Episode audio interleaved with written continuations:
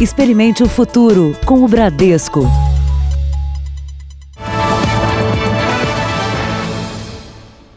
Boa noite. Boa noite para você. A cuidadora do médico que morreu durante um assalto em São Paulo confessou participação no crime. Ela entregou as chaves do apartamento para os comparsas e está presa. Um dos três suspeitos foragidos foi identificado. A quadrilha é acusada de latrocínio, roubo seguido de morte. As imagens das câmeras de segurança foram determinantes para identificar ao menos um criminoso. Este de blazer azul é Wagner Aparecido Ferreira. As investigações apontaram que ele é vizinho da cuidadora do médico aposentado, Murilo de Oliveira Vilela, de 93 anos, que morreu após ser amarrado durante um assalto neste prédio na capital paulista. Ela falou que quem propôs para ela a a, prática, a, do prática do crime foi o Wagner.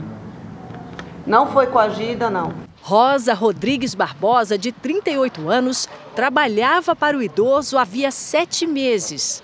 Segundo a polícia, o crime teria sido premeditado há pelo menos duas semanas. A cuidadora teria dito ao cúmplice que o patrão dela era um médico rico e que tinha um cofre em casa. Em depoimento, ela confessou que entregou as chaves da portaria e do apartamento para que o assalto fosse realizado.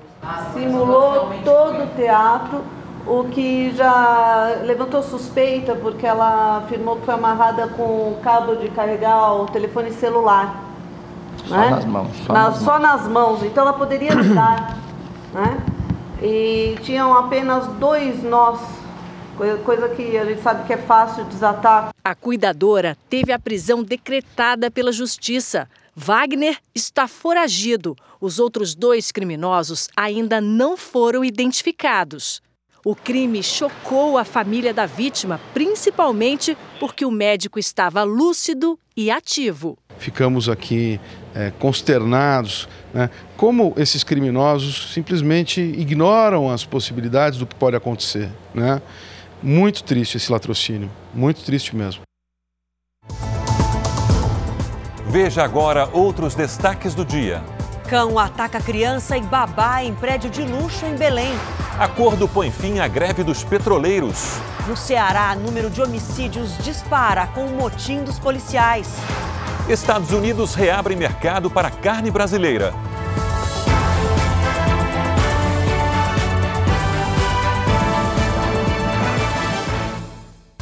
Oferecimento Bradesco. Pronto pro futuro.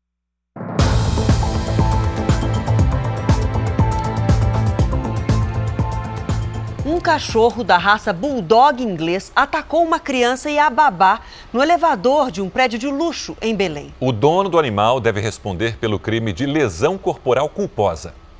O vídeo do circuito interno do elevador social. Nele estão uma criança de um ano e meio e a babá. Eles estão no terceiro andar esperando o morador entrar no elevador, quando de repente aparece o cachorro. Ele primeiro avança no menino. O dono do cachorro aparece logo em seguida e tenta conter o animal. Ele levanta a criança para salvá-la. O cachorro então começa a atacar a babá. A porta do elevador se abre e as vítimas saem desesperadas. Só então o animal é controlado. A criança e a babá foram socorridas por moradores e levadas para o hospital. Os dois tiveram alguns arranhões. Ninguém da família quis gravar entrevista porque estão traumatizados. Um boletim de ocorrência foi registrado, denunciando o ataque do animal. O menino e a babá foram submetidos a exame de corpo de delito. O vídeo também vai ser periciado. Nós já intimamos o proprietário do animal para a instauração de um procedimento a priori, né, uma eh, lesão corporal culposa né, e também a contravenção penal de omissão de cautela na guarda e custódia de animais. Para este adestrador, o comportamento do cão está diretamente ligado à criação que recebe. O fator preponderante mesmo é a questão da socialização, né, onde desde o começo ali do, do nascimento do cão, você começa a apresentar para ele crianças, idosos. Vai ser o que vai realmente, posso dizer assim, eliminar situações diversas que possam ser negativas lá à frente do, desse cão.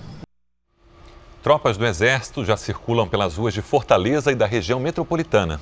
Eles se juntaram a mais de 500 homens da Força Nacional e da Polícia Rodoviária Federal que já estão no estado para reforçar a segurança.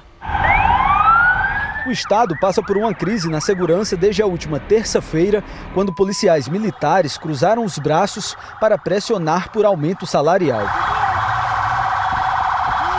A manifestação ficou violenta. Além de fechar batalhões, homens encapuzados atacaram viaturas nas ruas e queimaram carros.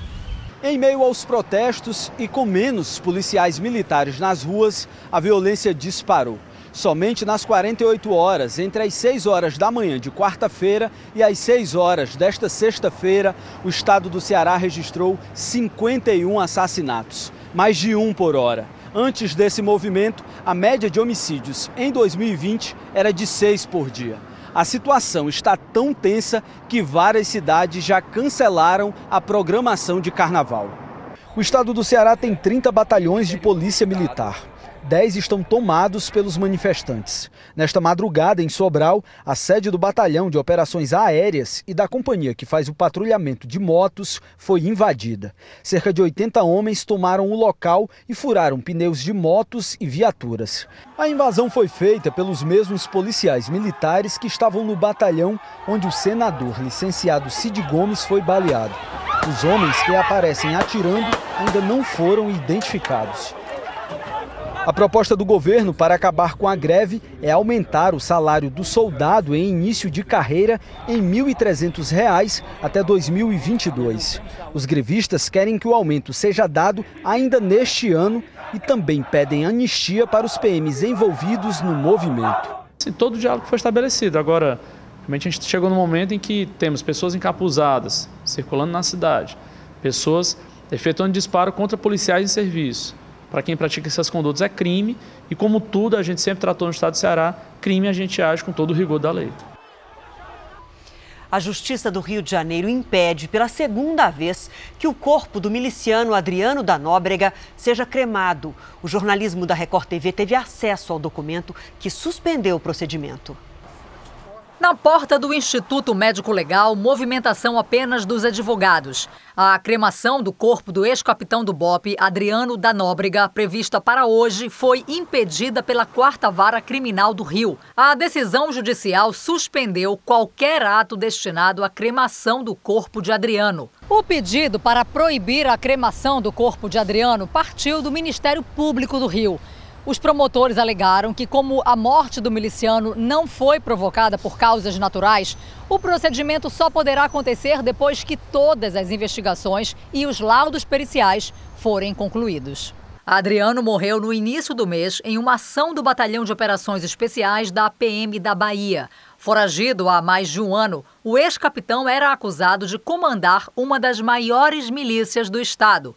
Ontem, o corpo dele passou por uma nova perícia no IML do Rio, a pedido da Justiça Baiana. O resultado sai em 15 dias. A defesa da família de Adriano não deu detalhes sobre o sepultamento. Olha, por favor, eu não tenho autorização para falar. Câmeras de monitoramento inteligentes instaladas há 10 meses em Niterói, no Grande Rio, já reduziram em mais de 70% os roubos de veículos na cidade. O carro azul flagrado pelas câmeras foi usado em um roubo de cargas de uma empresa de cigarros. Passou a ser monitorado pelas ruas de Niterói, até a abordagem dos policiais. Os dois ocupantes foram detidos. Um deles era procurado pela justiça. O mesmo sistema identificou um carro roubado. Mais uma vez, a perseguição da polícia aconteceu à distância. No momento oportuno, os agentes armados prenderam o suspeito e recuperaram o veículo. As ações são resultado do chamado cercamento eletrônico, desenvolvido há 10 meses pelo CISP, Centro Integrado de Segurança Pública de Niterói. Segundo o Instituto de Segurança Pública, desde que o sistema de patrulhamento eletrônico foi implementado, o índice de roubos de veículos em Niterói foi reduzido em mais de 70%. São 600 câmeras espalhadas pela cidade que funcionam 24 horas por dia. Na central, os guardas municipais ficam de olho nas imagens geradas de pontos estratégicos. Mais de 100 carros roubados foram recuperados. A tecnologia da câmera faz a leitura das placas, que identifica se o veículo foi furtado, roubado, clonado ou até usado em algum outro crime. Ela consegue fazer análise comportamental de veículo, efetuando o cerco e a gente consegue em tempo real alertar as forças de segurança para abordar esse veículo. Vamos saber agora como é que está a saída do brasileiro para o feriadão, começando por São Paulo. 2 milhões de veículos devem deixar a capital paulista no carnaval. A repórter Giovana Rizardo já está aqui comigo no helicóptero da Record TV e mostra como está o movimento nas principais estradas. Boa noite, Giovana. Oi, boa noite, Adriana. Boa noite para todo mundo. Olha, motorista tem que ter paciência. Para quem está indo para o interior, nós estamos sobrevoando agora a Castelo Branco no sentido do interior. Essa é a altura do pedágio de Osasco, que fica na Grande São Paulo. Agora, para o interior também já tem lentidão na rodovia dos Bandeirantes. A rodovia Anhanguera está um pouquinho mais tranquila. E pelo sistema Anchieta Imigrantes, caminho para a Baixada Santista, já passaram 130 mil veículos. O movimento de veículos também deve se estender, Adriana, durante toda a madrugada. Agora, quem deixou para viajar amanhã também deve enfrentar bastante trânsito das 7 da manhã até às 5 horas da tarde. O motorista tem que ter paciência. A gente tem imagens ao vivo, então, da rodovia Castelo Branco, no sentido do interior de São Paulo. De São Paulo, Giovana Rizardo. Estradas lotadas já aqui em São Paulo. Obrigada, Giovana. E agora já vamos para o Rio de Janeiro saber como é que está a situação no Aeroporto Internacional do Galeão. É o Pedro Paulo Filho que traz as informações para a gente. Boa noite, Pedro. Boa noite, Adriana. Boa noite a todos. Aqui no Aeroporto Internacional do Galeão, a previsão é que 260 mil passageiros circulem pelos terminais de embarque e desembarque até a próxima quinta-feira. O dia de maior pico deve ser registrado hoje. Até o fim da noite desta sexta-feira, 43 mil passageiros devem cruzar os portões do Galeão. Na rodoviária Novo Rio, serão 520 mil passageiros durante esses dias de carnaval. Uma frota de 18 mil ônibus foi colocada à disposição. E o movimento de chegada à cidade também será grande pelo mar. Mais de 27 mil turistas vão desembarcar no Rio de navios. É o maior movimento de embarcações com turistas estrangeiros em um carnaval nos últimos 20 anos. Do Rio de Janeiro, Pedro Paulo Filho.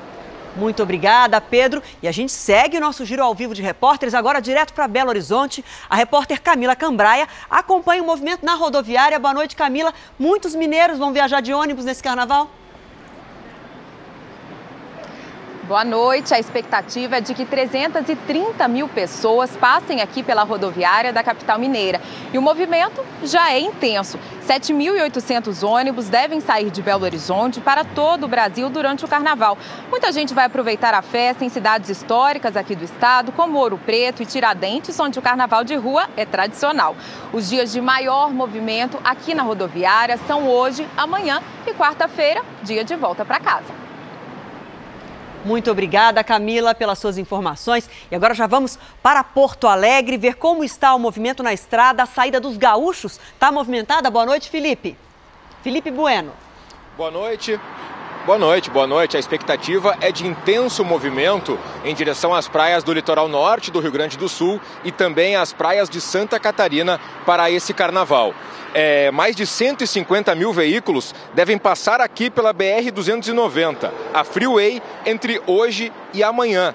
Uma operação conjunta das polícias rodoviárias estadual e federal deve contar com auxílio de drones e radares móveis para a fiscalização.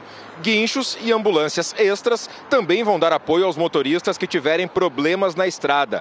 A operação nas rodovias gaúchas vai até a quarta-feira de cinzas. De Porto Alegre, Felipe Bueno. Obrigada, Felipe. A Agência Nacional de Vigilância Sanitária Anvisa liberou o uso de terapias alternativas como células-tronco aqui no Brasil. Com a decisão, pacientes com doenças complexas e sem alternativas médicas disponíveis terão uma nova chance de tratamento. A Márcia não tinha sintomas. Foi num exame de rotina que apareceram sinais da doença, um câncer agressivo e já em estágio avançado. Quando eu descobri, já era um melanoma avançado, em estágio 4. o que dificultou bastante a minha situação. Foram quase dois anos de tratamento, mas as técnicas disponíveis na época não eram suficientes para enfrentar a doença. O Brasil oferecia pouquíssima coisa nova. Quando eu comecei, as chances de sobrevida era de nove meses, em média nove meses, né? O médico recomendou que a Márcia buscasse uma alternativa, um método com pesquisas avançadas em outros países. O tratamento dela foi em Israel, na terapia gênica, células de defesa do próprio paciente, que não conseguem impedir a evolução da doença, são modificadas em laboratório, ficam mais fortes, são multiplicadas injetadas de volta. Viram um exército para combater e vencer a doença. Você cria armas ao sistema imune para combater as células do câncer, e isso então é também uma terapia gênica, terapia celular, né, que você está modificando as células para elas ficarem mais fortes para combater o câncer. Hoje, a Márcia está curada. No Brasil, o desenvolvimento e a produção de remédios para esse tipo de terapia não eram permitidos. As normas definidas pela Agência Nacional de Vigilância Sanitária abrem o caminho para que o trabalho de pesquisadores aqui seja acelerado e para que o tratamento avançado se torne realidade no país empresas que têm processos desenvolvidos, têm tecnologias desenvolvidas, vão poder ter acesso ao Brasil com mais facilidade. Então, assim, não é não esse, esse esquema de do paciente ir, isso não é não é não precisa, isso não é mais não é mais necessário. As empresas vão ser atraídas por esse tipo de regulação. No início, os tratamentos devem ter um custo alto. No futuro, podem ficar mais acessíveis a um número maior de brasileiros. Então, o Brasil, na realidade, é o primeiro país da América Latina que adota essas medidas, que são medidas de uma certa forma liberais, para permitir a entrada desses novos medicamentos. A ideia também é que a gente possa desenvolver esses produtos aqui no, no Brasil, usar a expertise nacional para fazer esse desenvolvimento. Os brasileiros e chineses isolados na base aérea de Anápolis, em Goiás, fizeram hoje o último exame para detectar o coronavírus. E, após o resultado, poderão ser liberados já no domingo, Sérgio. E na Coreia do Sul, os casos de coronavírus quase dobraram em 24 horas. Da Ásia, a correspondente Cíntia Godoy tem os detalhes. Cíntia, bom dia.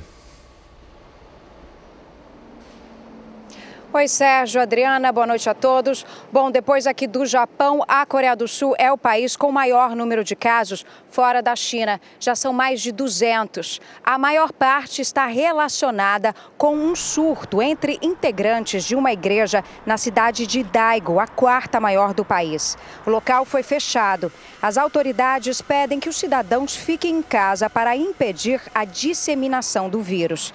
Segundo o governo, essa é uma fase de emergência para para evitar uma crise econômica. Neste fim de semana, ministros das finanças do G20 estarão reunidos e a expectativa é que eles discutam o impacto do surto de coronavírus no crescimento global. Hoje, o Líbano e Israel confirmaram as primeiras infecções. No caso de Israel, trata-se de um passageiro do cruzeiro atracado no Japão que ficou em quarentena. O governo japonês pediu que todos que estiveram no navio monitorem o estado de saúde.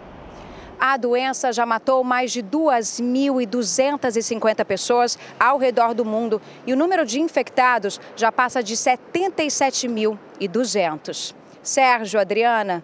Obrigado, Cíntia. Bom fim de semana. Veja agora os destaques do próximo Domingo Espetacular. Oi, Adriana. Boa noite, Sérgio. Olha, o Domingo Espetacular vai mostrar quem é a mulher que conheceu um Dom Juan pela internet e que agora quer liderar outras mulheres contra golpistas digitais. Aceita um caldinho? Que tal um chimarrão, hein? Dá para comer de tudo na praia? Descubra no Mitos e Verdades. Seguir a carreira dos pais famosos Será que é fácil dividir o palco com alguém da própria família? É neste domingo espetacular, depois do Faro. Até lá. Você vai ver a seguir: Estados Unidos reabrem mercado para a carne brasileira. E ainda nessa edição, nossos repórteres mostram a rota do tráfico de gasolina na fronteira da Venezuela com a Colômbia.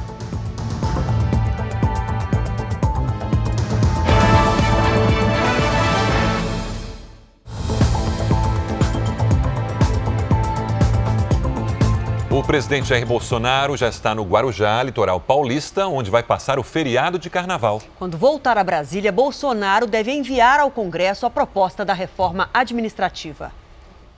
O presidente começou o dia com uma conversa com o ministro do Gabinete de Segurança Institucional, Augusto Heleno. Pouco depois, Bolsonaro surpreendeu as pessoas que estavam na entrada do palácio. Permitiu que todos entrassem para tirar fotos e conversar o presidente falou que não se desentendeu com Paulo Guedes e que não cobrou o ministro da Economia. Está dizendo aqui que estão crise entre o Paulo Guedes, estão cobrando o crescimento de 2% desse ano. Gente não sabe, esse ano mal começou, como é que eu vou cobrar 2% do crescimento O vídeo foi gravado pela Aline, uma professora de Mato Grosso. Definitivamente é um sonho que se torna realidade. Estou assim, só de estar tá vindo aqui está muito bom. Não esperava isso, devia ter de shorts de chinelo. A previsão é de que o presidente fique até a próxima terça-feira no Forte dos Andradas, base do Exército no Guarujá, litoral de São Paulo. Antes de viajar, Jair Bolsonaro aceitou com o ministro da Economia, Paulo Guedes, o envio para a Câmara dos Deputados da reforma administrativa depois do Carnaval. O texto traz mudanças principalmente para novos servidores públicos. Uma das novidades da proposta é o fim da estabilidade para novos contratados que poderiam ser demitidos. E nós já vamos direto ao Guarujá, ao vivo, no litoral de São Paulo. Está o repórter Fábio Menegatti, que acompanha essa viagem do presidente Jair Bolsonaro. Boa noite. Suas informações, por favor, Fábio. Boa noite, Adriana. Boa noite a todos. Olha, durante a tarde, muitas pessoas vieram aqui no Forte dos Andradas, onde está hospedado o presidente. Jair Bolsonaro chegou a São Paulo pouco antes das quatro da tarde e, logo que desceu do avião da Força Aérea, embarcou com a filha Laura no helicóptero que os trouxe até o Guarujá, no litoral de São Paulo. O presidente passa o feriado de carnaval aqui no Forte. Jair Bolsonaro não tem compromissos oficiais e a previsão é de que retorne a Brasília na terça-feira. Do Guarujá, Fábio Meregatti. Muito obrigada pelas informações. Vamos ver como é que fechou o dólar nessa sexta-feira. A moeda americana bateu um novo recorde, fechou a R$ 4,39, alta de 0,02%. Mas durante o dia, a cotação chegou a R$ 4,40, maior valor nominal já registrado. Para analistas, essa alta reflete a nova política de juros no Brasil e também a situação no mercado externo, especialmente na China. E a partir de hoje, o Brasil volta a exportar carne bovina in natura para os Estados Unidos. É uma boa notícia para a nossa economia. As exportações estavam suspensas desde junho de 2017. Por isso, vamos ao vivo até Brasília. A repórter Cristina Lemos tem as informações para a gente. Boa noite, Cristina. Boa noite, Adriana. Boa noite a todos. Olha, a retomada das exportações de carne bovina em natura para os Estados Unidos foi muito comemorada pelo governo, não só porque reabre as portas para esse poderosíssimo, gigante mercado americano, como também porque representa uma espécie de selo de qualidade para o produto brasileiro perante o mundo. Para se ter uma ideia, os americanos chegam a importar mais de 5 bilhões de dólares de carne bovina em natura por ano. E os frigoríficos brasileiros, as empresas brasileiras, vinham exportando para os Estados Unidos até meados de 2017 cerca de 60 milhões de dólares. Portanto, em seguida houve a suspensão provocada por problemas na aplicação da vacina contra a febre aftosa. Agora, o Departamento de Inspeção Sanitária Americana atesta que o produto brasileiro teria superado problemas sistêmicos, segundo eles, e que a exportação está novamente permitida. Segundo a ministra Tereza Cristina, a ministra da Agricultura, pode ser retomada imediatamente. De Brasília, Cristina Lemos. Obrigada, Cristina. E você vai ver a seguir: deslizamentos fecham estrada que dá acesso ao litoral norte de São Paulo. E os flagrantes da ação da máfia dos combustíveis na fronteira da Venezuela com a Colômbia.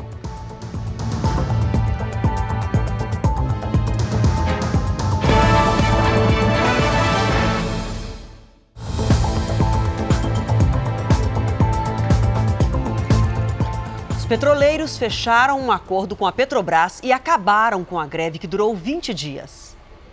O acordo foi fechado no início da noite, depois de seis horas de negociações, e colocou fim à greve mais longa dos últimos anos da categoria. Serão descontados dos salários dos petroleiros o correspondente à metade dos dias parados. A Petrobras abriu mão das punições aos trabalhadores, mas ficará com parte dos valores arrecadados pelos sindicatos como forma de pagamento das multas aplicadas pelo Tribunal Superior do Trabalho. Em vez de as multas serem cobradas, esse dinheiro vai ser desbloqueado e as multas vão ser é, contadas como as mensalidades que estão sendo é, retidas pela Petrobras. Que eles é, saíram daqui felizes e infelizes misturadamente. Os petroleiros também conseguiram negociar a suspensão da tabela de turnos, uma das principais reivindicações da categoria. Mas as demissões na ANSA, empresa de fertilizantes ligada à Petrobras, ainda serão negociadas, numa reunião marcada para a próxima quinta-feira, também no TST. A Petrobras afirma que colocou em os planos de contingência durante a greve e, por isso, não houve impacto ao consumidor. Organizações criminosas dominam a fronteira entre a Venezuela e a Colômbia para contrabandear gasolina. Os repórteres investigativos Lumes Única e Tiago Samora percorreram essa zona perigosa da rota da máfia do combustível. Perigo, diz o alerta no tanque do caminhão. O produto é inflamável, gasolina. Mas nem todo transporte é feito assim. Esta é a principal rota de contrabando do combustível que sai da Venezuela para ser vendido ilegalmente no país vizinho. Para entrar na Colômbia, os traficantes também usam trilhas escondidas na mata. Por aqui seguem os contrabandistas que carregam o combustível em pimpinas. Recipientes com capacidade para 28 litros cada. Eles são escoltados por motoqueiros armados conhecidos como moscas. A equipe do Núcleo de Reportagens Investigativas da Record TV flagra um caminhão cheio de gasolina. Para chegar a Cúcuta, como hago? Os traficantes ficam tensos com a abordagem e um deles levanta a camiseta. A equipe segue viagem. Os pimpineiros estão na beira da estrada. Quanto aí, irmão? Quanto está? O abastecimento é feito com a ajuda de uma mangueira e uma garrafa PET cortada ao meio. Quando param para comer, os repórteres conversam com a dona da lanchonete na cidade de São Faustino. Em frente fica o último posto policial antes da fronteira. A mulher faz um alerta.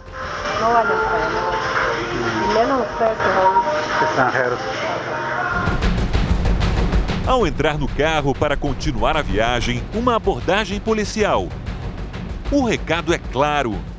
Se vocês falarem com outras pessoas, vão saber que são estrangeiros. Não quero assustá-los, mas vocês podem ser sequestrados. É hora de retornar, não sem antes ser parado mais uma vez pela polícia. O apelo para deixar a região é reforçado. Então, fomos orientados para sair rapidamente daqui. Nós vamos seguir o conselho dos policiais e esperar que não aconteça nada no caminho.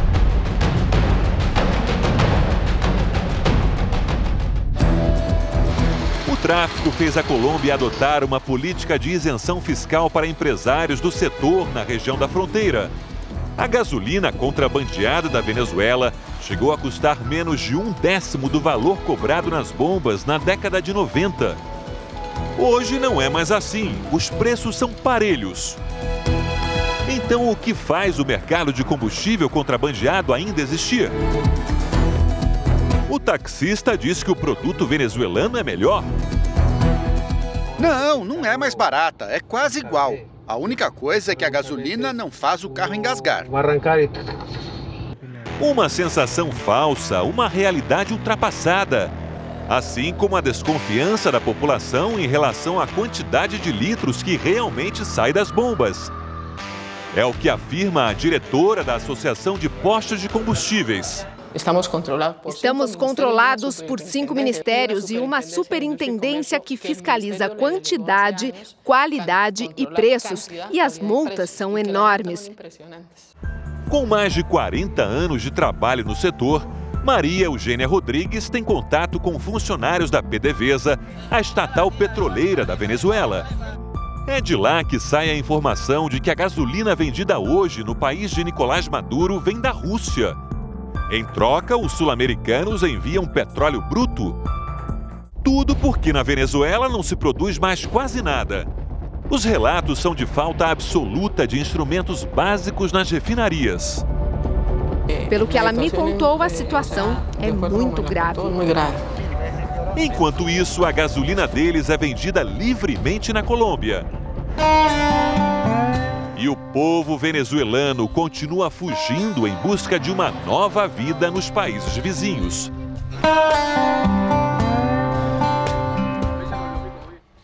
32 das 68 universidades federais do país têm uma comissão para verificar se os estudantes falaram a verdade ao se declararem negros ou indígenas para uma vaga no sistema de cotas. A ex-Miss Acre e Alina Lins Farias, de 21 anos, foi aprovada para o curso de medicina na Universidade Federal do Estado. Ela tinha se inscrito na reserva de cotas para portadores de deficiência, mas a matrícula da modelo foi rejeitada pela comissão criada para avaliar os cotistas. Já o Gustavo está feliz com a aprovação para o curso de Química na Universidade Federal de Goiás. Aluno de escola pública, ele conseguiu a vaga pelo sistema de cotas. Foi bem difícil estudando, trabalhando. E aí quando vi meu nome lá, né, passa aí, fiquei muito feliz. Metade das vagas nas universidades federais é para alunos de escolas públicas, negros, pardos, indígenas e quilombolas. Na Federal de Goiás, desde 2018, o estudante aprovado pelo sistema de cotas precisa passar por uma comissão de heteroidentificação antes de finalizar a matrícula. Nós trabalhamos com o critério primeiro, que é da cor da pele do candidato, e também fazemos uma complementação é, com a textura de cabelo, formato de nariz e boca. No ano passado, dos 2.264 estudantes aprovados na UFG por meio das cotas, 420 não se encaixavam nos critérios e não foram matriculados, quase 19%. Na Universidade Federal de Minas Gerais, o índice de reprovação é ainda maior, cerca de 40%. Nas universidades federais do Brasil, quase a metade já criou comissões de verificação. Esta advogada explica que era uma reivindicação do movimento negro. Prevalecia aquele documento que era a declaração. E às vezes aconteciam fraudes, algumas não tinha verificação. Então essa comissão, ela vai verificar presencialmente e confirmar a declaração daquele aluno. Vitória passou menos de três minutos na comissão e saiu com um sorriso no rosto. A vaga para o curso de jornalismo é definitivamente dela. Tem muita gente que às vezes nem precisa da cota realmente e acaba usando e tirando o direito de outra pessoa que realmente precisa. A defesa da ex-Miss Acre considera a rejeição da matrícula absurda e inconstitucional e afirma que ela tem deficiência visual desde criança. Você viu no início dessa edição do JR o desfecho do caso do médico que morreu durante um assalto pois no ano passado foram quase 80 mil roubos e furtos a residências em São Paulo. Para especialistas, uma forma de diminuir esse crime é investir na segurança e treinamento de pessoal. O prédio antigo, na região central de São Paulo, já sofreu dois assaltos.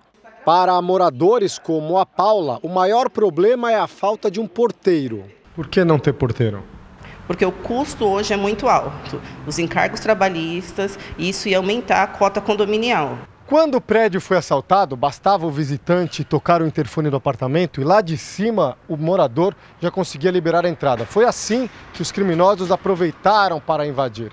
Agora isso mudou, a porta fica sempre trancada e os condôminos obrigatoriamente precisam descer para liberar a passagem de qualquer pessoa. Mas, segundo os especialistas em segurança, prédios como esse, sem porteiro e sem tecnologia, são muito vulneráveis. É o caso do prédio invadido em São Paulo, em que o médico idoso foi assassinado depois que a cuidadora entregou as chaves aos criminosos. 90% da, das invasões dos prédios, dos condomínios verticais, se dá pela porta da frente. Normalmente com falhas de procedimento, aonde o bandido percebe que há uma vulnerabilidade principalmente no controle de acesso, e tem sempre um atrativo que ele vai buscar lá dentro. Esse condomínio é um exemplo de tecnologia avançada com sensores de acesso, biometria, câmeras e profissionais treinados da área de segurança.